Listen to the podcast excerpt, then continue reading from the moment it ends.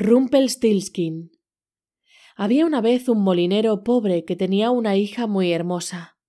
Un día le dijo al rey que su hija podía hilar muy bien e incluso hacer oro con paja.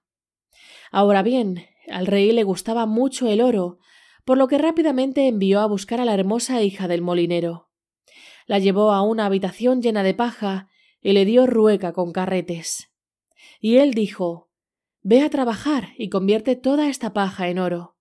Si no tienes éxito, tendrás que morir. La habitación estaba cerrada y ella se quedó sola.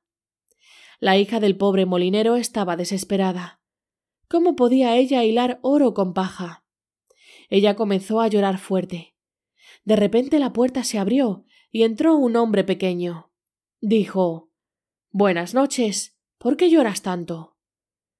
Oh, dijo la niña, tengo que hilar oro con paja, y no puedo hacer eso. Entonces el hombrecillo dijo ¿Qué me darás si lo hago? Mi collar, dijo la niña. El hombrecito tomó el collar y comenzó a girar. Prr, prr, prr. Y después de tres veces la bobina estaba llena. Siguió así toda la noche. A primera hora de la mañana toda la paja era de oro. Cuando el rey vino a verlo, estaba muy sorprendido e inmediatamente quiso más oro. Llevó a la hija del molinero a una habitación más grande, llena de fardos de paja. Ella tuvo que convertirlo todo en oro en una noche si quería seguir con vida.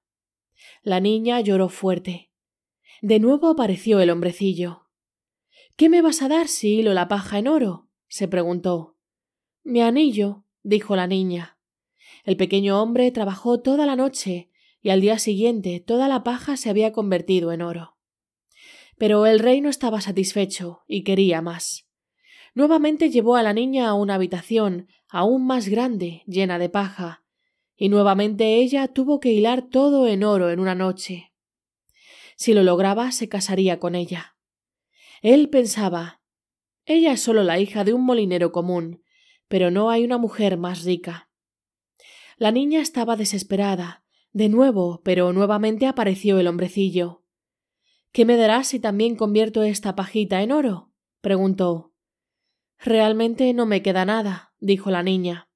Así que tuvo que prometerle que cuando se convirtiera en reina le daría su primer hijo. La niña pensó ya veremos. Lo prometió. Luego el hombrecillo convirtió toda la paja en oro, una vez más. Por la mañana llegó el rey y estaba muy feliz. Se casó con la hija del molinero y ella se convirtió en una verdadera reina. Después de un año tuvieron un hermoso bebé. La reina se había olvidado del hombrecillo. Pero para su horror, de repente entró en su habitación y dijo Dame al bebé ahora. Lo prometiste. La reina le ofreció todos sus tesoros si pudiera quedarse con su bebé. Pero el hombrecillo quería al niño. La reina lloró con tanta fuerza que el hombrecillo se compadeció. Él dijo Si adivinas mi nombre dentro de tres días, puedes quedarte con tu hijo. La reina pensó profundamente durante toda la noche e incluso envió un mensajero por todo el país para recopilar nombres. Cuando el hombrecillo regresó, ella dijo Albert, Gerard, Christian y muchos otros nombres pero con cada nombre el hombrecillo gritaba Ese no es mi nombre. El segundo día ella fue a preguntar de nuevo. Cuando llegó el hombrecito, mencionó nombres muy especiales como Skinny Reeves, Sheepshanks y Pegleg. Pero nuevamente los nombres estaban equivocados. Al tercer día el mensajero regresó y dijo No tengo nombres nuevos pero cuando llegué a un lugar en el bosque donde los zorros y las liebres se desean buenas noches, vi una casita. Allí ardía un fuego, y alrededor del fuego saltó un hombrecillo extraño y gritó Hoy hornearé, mañana prepararé.